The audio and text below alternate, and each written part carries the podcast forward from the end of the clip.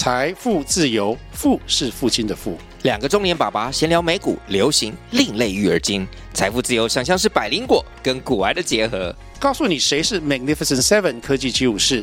你该买瘦瘦比双巨头吗？从马斯克到泰勒斯，从华尔街到好莱坞，我们都追得上。新的一年听新的 Podcast，让我们一起财富自由，富是父亲的富哦。大家好，这里是小乐的 AI 财商说书，我将为大家选读财商好书，致力于分享优质的财商观念，希望各位喜欢。本期要跟大家分享的内容是巴菲特给合伙人的一封信（一九六一）摘要及评论。本系列文章将摘录巴菲特于一九五八至一九六九年间担任其创立的巴菲特联合有限公司，后合并为巴菲特合伙事业有限公司。该公司于在一九五六到一九六九年间，每年平均以百分之三十以上的复利成长。写给合伙人的信，巴菲特当年写给合伙人的信，也体现其投资思维与策略，值得投资人细细品读。一九六一年，我一直以来都使用道琼斯指数作为我们业绩的评判标准。我个人认为，三年是最最起码的可以对于业绩的做出评判的时间段。而最好的业绩评判周期应该要经历一个完整的市场周期，比如从业绩评判当时的道琼斯指数水准开始，直到该指数最终回到几乎同样的水准位置。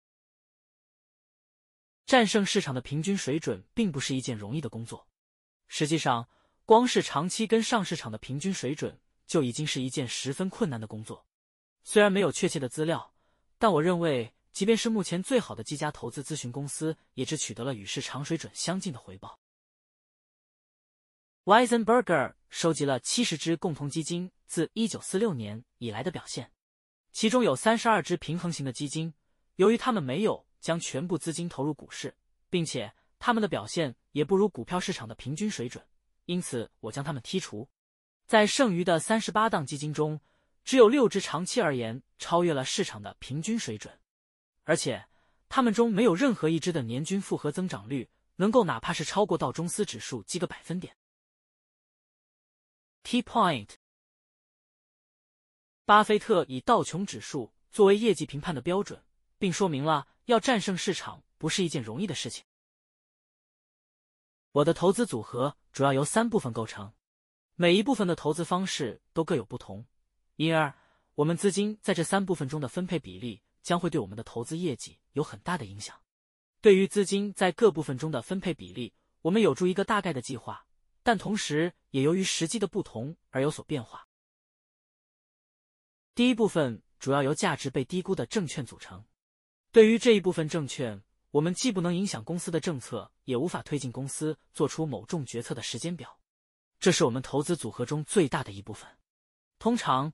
我们对于持有量最大的五至六只证券会分别投入占我们总资产百分之五至十的资金，而对于其他持有量较小的十至十五只证券，则会投入占我们总资产更小的比例的资金。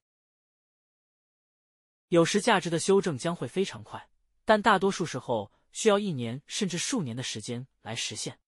我们在买入时往往很难确切的知道为何某档股票将会在现有价格水准上增值。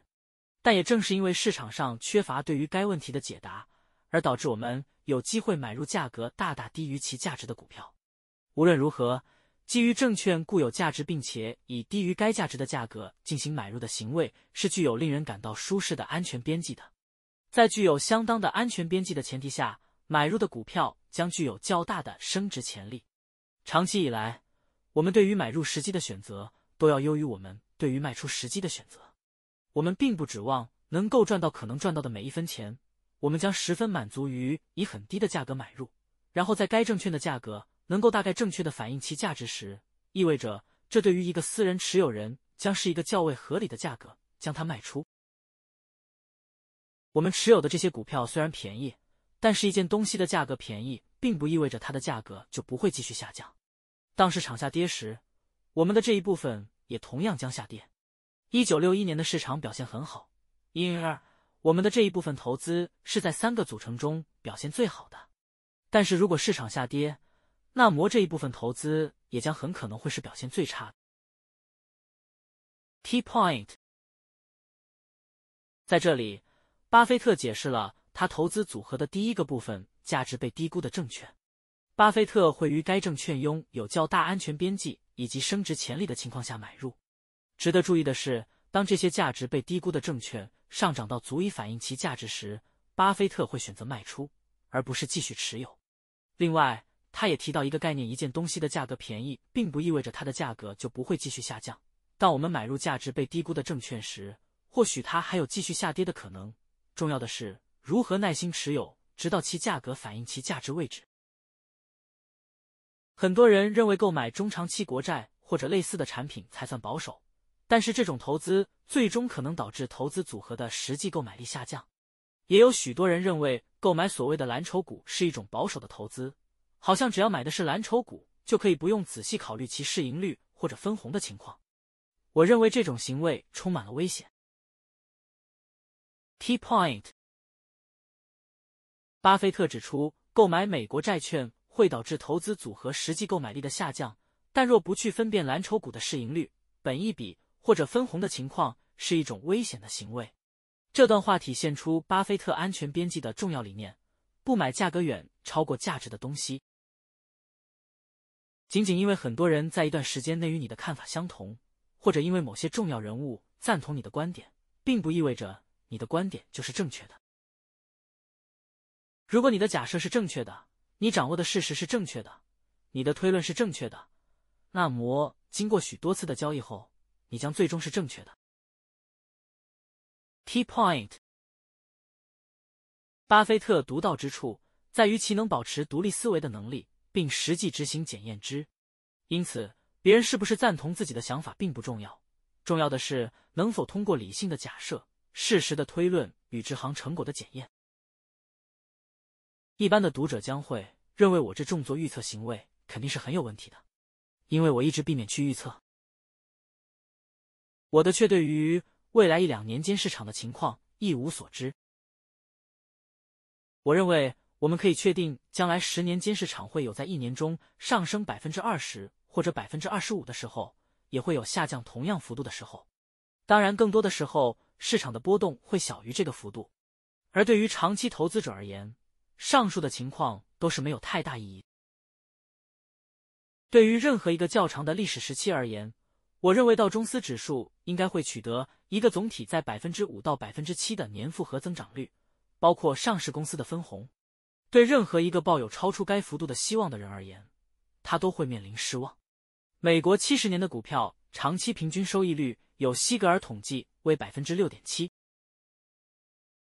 我们的目标是在一个较长的历史时期取得超过道琼斯年均复合增长率的回报，而不关心我们是否在某一年中超越了或者低于道中斯的表现。许多合伙人对此表现出了程度不同的赞同。然而，我希望大家能够真正的明白这一点。你们对此所表现出的赞同和理解。应当不仅仅是表现在我们的表现超越市场的时候，更要在我们的表现低于市场的时候。Key point：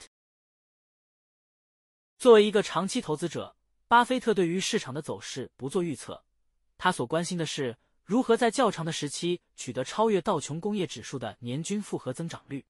许多人会以当年度的投资报酬率来看自己的投资绩效，但谁又能保证自己每年都有大幅超越市场的表现呢？因此，以一个时期，比如三年或五年或者更长的时间来衡量自己对应于市场能取得的报酬率，才是我们应该关注的焦点。以上就是本期跟大家分享的内容，感谢您的聆听。如果你喜欢我们的频道，请记得追踪我们并留下五星好评。